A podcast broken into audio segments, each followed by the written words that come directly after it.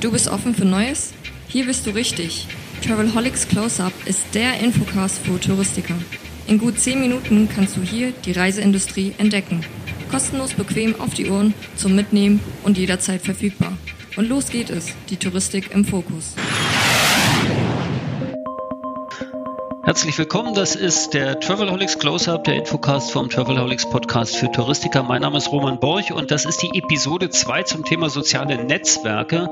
Hatten wir in der letzten Episode schon einen guten Überblick bekommen, was eigentlich bei Facebook und Co. so passiert. Zu Gast im Studio sind wieder Britta und Jan vom Facebook Travel Team. Hallo nach Hamburg, wie ich gelernt habe. Hallo. Und äh, wir reden heute ein bisschen mehr über praktische Lebenshilfe. Das heißt, wie kann ich die Plattformen von Facebook, Instagram, wie kann ich die Dienste wie WhatsApp und den Messenger richtig nutzen und einbinden, um als touristisches Unternehmen erfolgreich zu sein? Also vielleicht die erste Frage mal, äh, um zu starten als Aufschlag, Content oder Advertising oder Content und Advertising. Was funktioniert am besten? Ich glaube, das ist so pauschal gar nicht, gar, gar nicht zu, zu beantworten. Ähm, wir sehen tatsächlich sowohl unglaublich spannenden, ähm, spannendes Material im, im, Content, also im Gratis-Bereich sozusagen. Und, und ich, jeder folgt ja privat so Leuten, die er, die er spannend findet oder Brands, die er spannend findet. Und vieles, vieles davon, was ich zum Beispiel täglich sehe oder was wir alle täglich sehen, ist nicht bezahlt, also einfach guter Content und darum sehen wir es.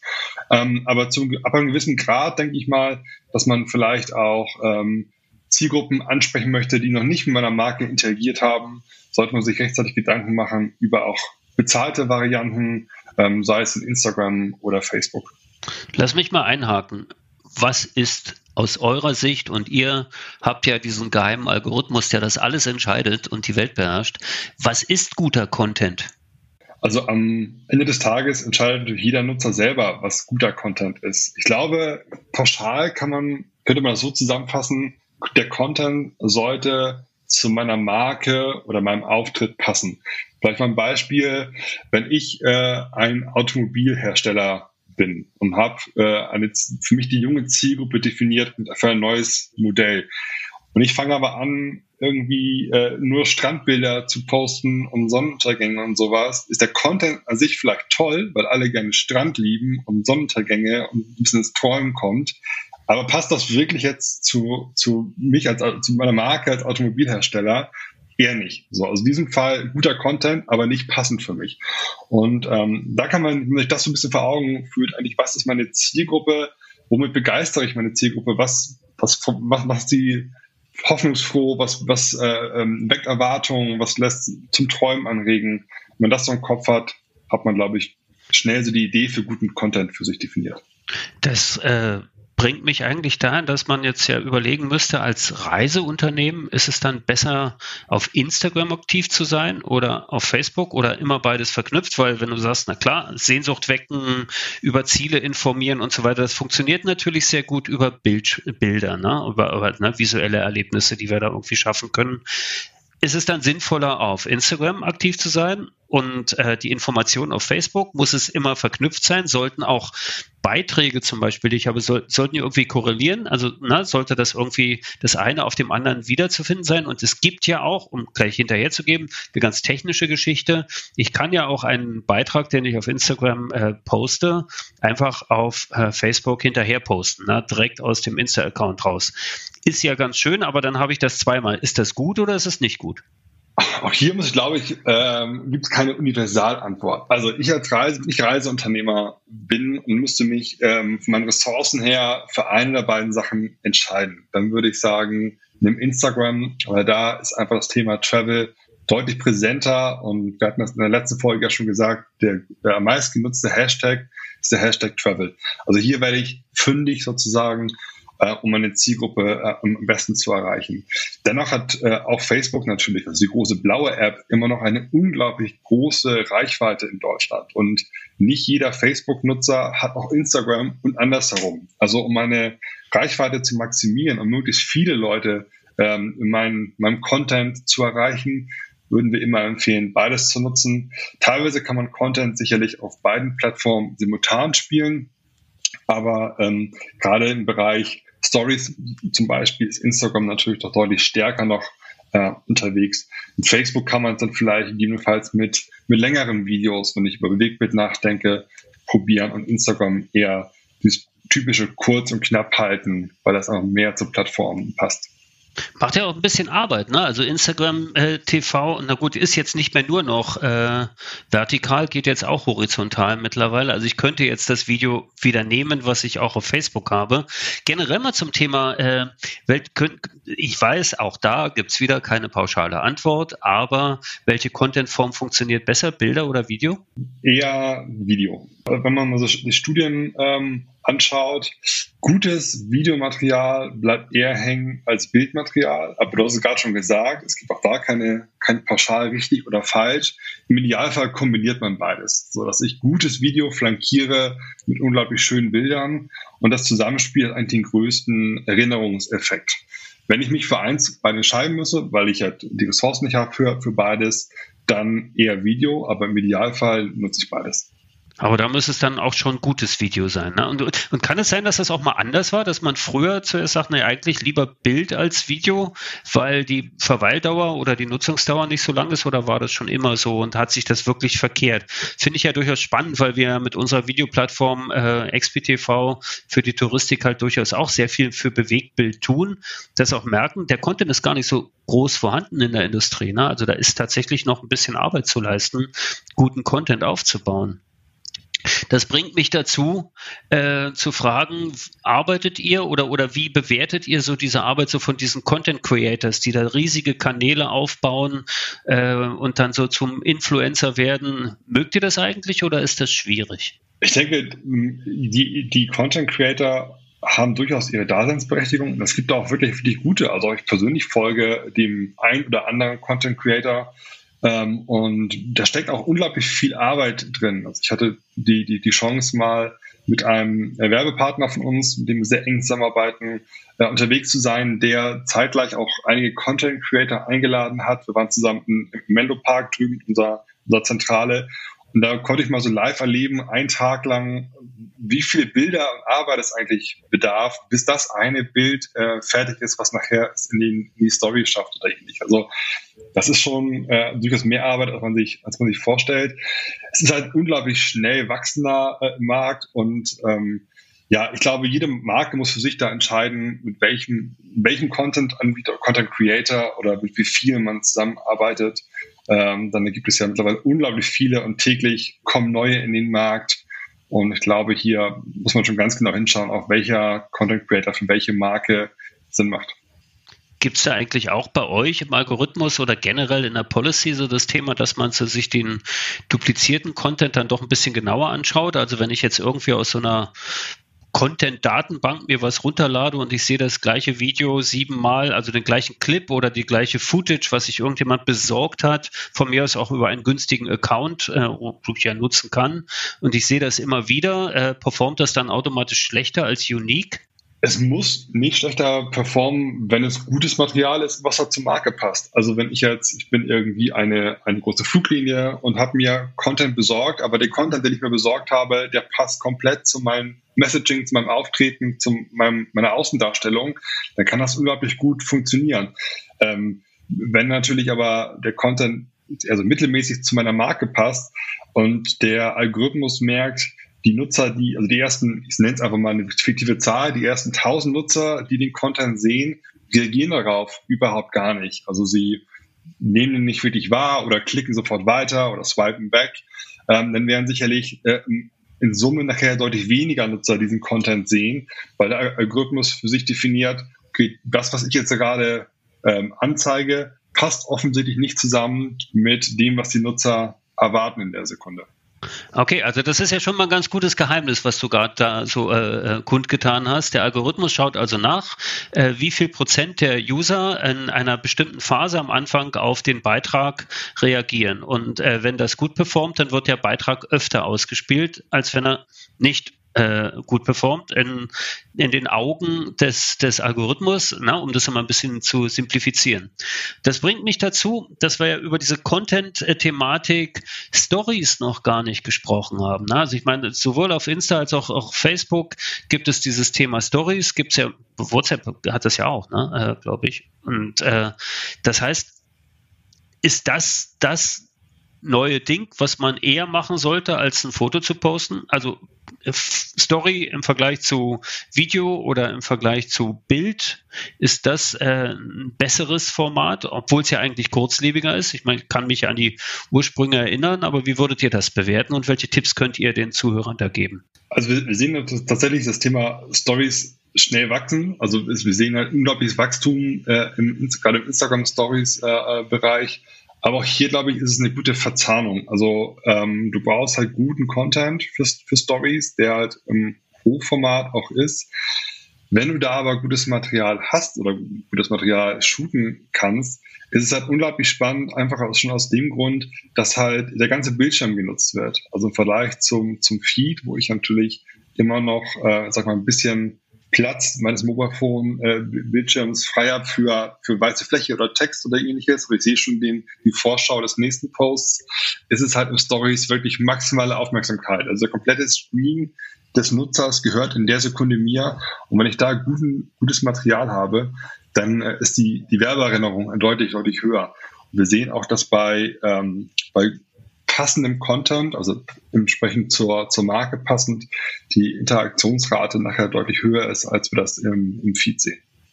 Und das kann ich dann auch so sehen, also das ist vielleicht auch noch ein interessanter Punkt, wenn wir jetzt schon über Erfolgskontrolle und, und Auswertungen sprechen oder überhaupt Erfolgsmessungen, fließt das irgendwie alles zusammen? Also checkt hier oder checkt Facebook oder checken alle Plattformen gemeinsam auch, hey, diese Marke performt auf der Plattform gut und auf der auch ganz gut, also renkt sich das gegenseitig nach oben oder ist das separiert? Also tatsächlich wird, wird jede, jede Marke auf jeder Plattform individuell betrachtet, weil es kann ja durchaus sein, dass ich, wenn ich eine wieder fiktiv. Ich bin eine Fashion-Marke ähm, für Zielgruppe sehr junge Leute.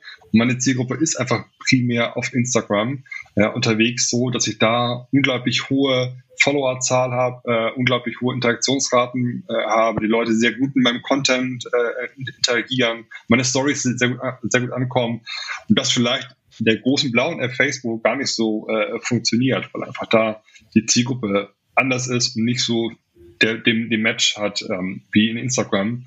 Von daher ist es tatsächlich ähm, ja durchaus so, dass jedes einzelne, jede einzelne Marke auf jeder einzelnen Plattform individuell betrachtet wird.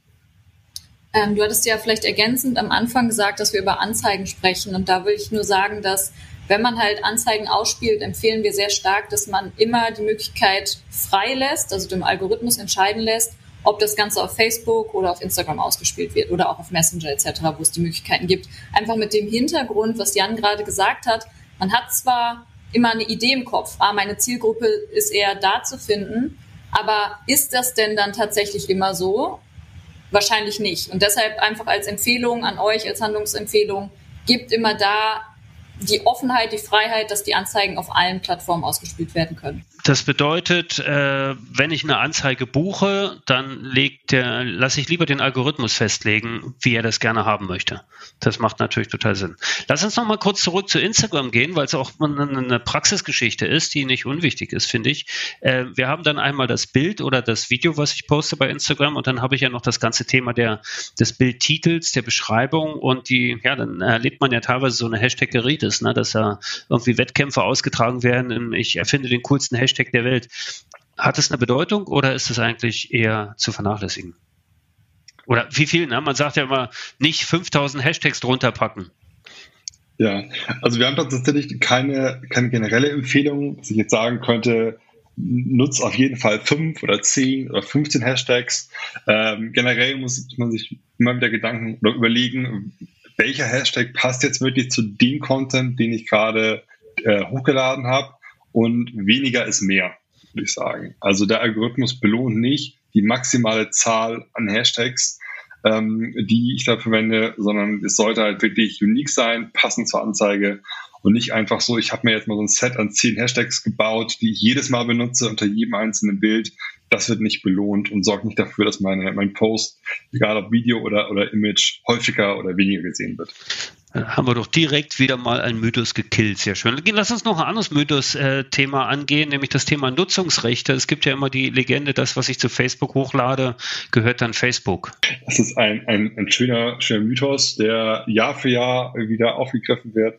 Aber auch dem ist natürlich nicht so. Also die Sachen, die ich poste, die gehören mir und das ist auch in den Datenschutzbestimmungen oder den AGBs von Facebook ganz, klar geregelt. Also Facebook und Instagram selbstverständlich und WhatsApp ganz klar geregelt, dass äh, damit nicht das Eigentum mit dem Posten auf äh, Facebook oder Instagram übergeht und wir keine Rechte haben daran, damit irgendwas zu nutzen, zu posten oder weiter zu verarbeiten oder ähnliches.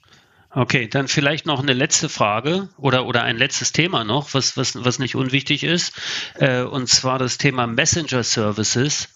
Äh, wenn ich na, also wenn ich jetzt schon einen guten Beitrag gepostet habe und, und gute Interaktionen habe und so weiter und Kunden habe und mit denen kommunizieren möchte, dann habe ich das Thema Messenger ja durchaus auch. Und da habt ihr einmal den Facebook Messenger und aber auch WhatsApp als ja das am meisten verbreitete Kommunikationstool eigentlich, was wir aktuell auch in der Reiseindustrie irgendwie haben. Habt ihr Tipps und habt ihr tatsächlich auch Tools, wie ich ähm, nehmen wir mal WhatsApp als Service-Tool einbinden kann und Hinweise, wie man das äh, recht einfach und äh, ohne komplizierte Programmierkenntnisse machen kann? Ähm, ja, also WhatsApp ist tatsächlich natürlich gerade in, in Deutschland unglaublich stark genutzt und, und äh, ist so die Kommunikations- oder Messaging-Plattform äh, Nummer eins in Deutschland. Ähm, es gibt da verschiedene Möglichkeiten, je nachdem, welche, welchen welchen technischen Aufwand ich betreiben kann oder über welche technische Ressource ich auch verfüge.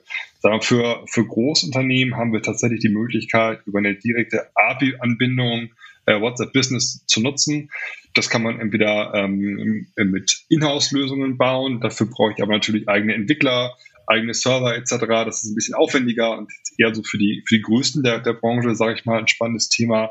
Wir haben aber auch ähm, ein, eine WhatsApp for Business App, die es im App Store und ähm, für Google gibt, also Google Android gibt, wo ich auch als ähm, Kleinunternehmen oder kleiner Mittelständler tatsächlich ähm, WhatsApp als Kommunikationskanal nutzen kann, um da beispielsweise alle möglichen Fragen zu beantworten. Ähm, und auch hier ganz, ganz wichtig natürlich, die Kommunikation ähm, ist hier end-zu-end -end verschlüsselt. Das heißt, auch wenn ich beispielsweise ähm, Reisedokumente als Reisebüro an, mein, ähm, an meinen Kunden schicke, als PDF oder ähnliches, ist die ganze, ganze Transportweg ist verschlüsselt und äh, WhatsApp oder ähnliches können da nicht mitlesen, um Daten äh, ja, aufzugreifen oder ähnliches. Ähm, vielleicht ergänzend, wir sehen da jetzt seit Start der Pandemie einen sehr, sehr starken Aufschwung in der Nutzung und auch in der Art, wie es genutzt wird. Also das ganze Thema ähm, Kundenservice ist, ähm, nimmt da wirklich dann auch oder kann sehr, sehr viel Arbeit abnehmen. Ähm, und da geht's halt einmal natürlich um eine langfristige Kundenbeziehung, um den Aufbau. Es kann aber auch in Richtung dann Transaktionen irgendwann gehen. Es gibt super viele Use Cases, die wir jetzt mitgekriegt haben, irgendwie entlang der ganzen Customer Journey. Also sei das ähm, vor einer Buchung irgendwie einen ähm, ein paar Artikel über die Destination zu schicken, aber auch sowas wie Warteschlangen ähm, killen, indem man dann jetzt die Möglichkeit gibt, über Messenger den Check-in zu machen oder im Hotel vielleicht mit meinem Messenger neue Handtücher zu bestellen. Also ähm, das ist wirklich sehr, sehr spannend und ist wirklich eins der Produkte, ähm, wo wir sehr großes Interesse sehen und auch andererseits von dem Nutzer sehr gutes Feedback kriegen. Also es gab eine Studie, die sagt, mehr als 70 Prozent ähm, sind wirklich bereit, der, der Reisenden auch mit dem Reiseunternehmen dann über Messenger und WhatsApp zu kommunizieren sehe ich schon die Rückfragen der Zuhörer äh, in den Kommentaren vor mir und sagen, ja, das ist alles so spannend und so, äh, so vielfältig. Gibt es da irgendwelche Anleitungen und Hilfen, die, die Facebook da anbietet? Ne? Also gibt es da Leitfäden? Gibt es ja vielleicht was, was ich sogar in den Shownotes verlinken könnte? Oder bietet ihr tatsächlich auch irgendwie, ja, in irgendeiner Form Webinare oder Begegnungen, wenn es wieder möglich ist, an, wo ich sagen kann, hey, das interessiert mich sehr, ich möchte mich da tiefer mit beschäftigen. Ich suche mal den Kontakt. Hm? Also wir haben tatsächlich verschiedene Webinare, die wir, ähm, die wir immer, immer, wieder mal machen. Da können wir gerne die Informationen bereitstellen und äh, du packst das in die Show Notes. Und es gibt auch eine Anleitung, wie ich mir ähm, selber einen, einen, einfachen Chatbot bauen kann. Ähm, ja, also das, das teilen wir gerne. Und sodass jeder darauf zugreifen kann. Ja, dann machen wir das und dann äh, haben wir zum Abschluss dieser zweiten Episode vom Travelholics Close-Up gleich noch eine Hausaufgabe an alle Zuhörer gegeben. Baut euch mal einen Chatbot und dann checken wir mal, wer den schönsten gebaut hat und dann bin ich ganz gespannt. Ja, die Zeit ist um. Äh, Britta, Jan, recht herzlichen Dank, dass ihr im Studio wart. Ich bin mir sicher, es ist nicht das letzte Mal, dass wir gemeinsam reden über Facebook und die Möglichkeiten, überhaupt die ganzen Plattformen. Hat mir Spaß gemacht. Ich hoffe euch auch. Und auf jeden Fall. Und allen Zuhörern, danke fürs Zuhören. Das war der Travelholics Close-Up. Mein Name ist Roman Borch und wir hören uns gerne wieder. Bis bald. Ciao. Oh, schon zu Ende? Aber bald gibt es eine neue Episode vom Travelholics Close-Up. Abonniere einfach den Podcast, dann verpasst du nichts mehr. Und wenn du selbst mal ans Mic willst, um dein Unternehmen vorzustellen, just call Travelholics, der Podcast für Touristiker. Stay tuned.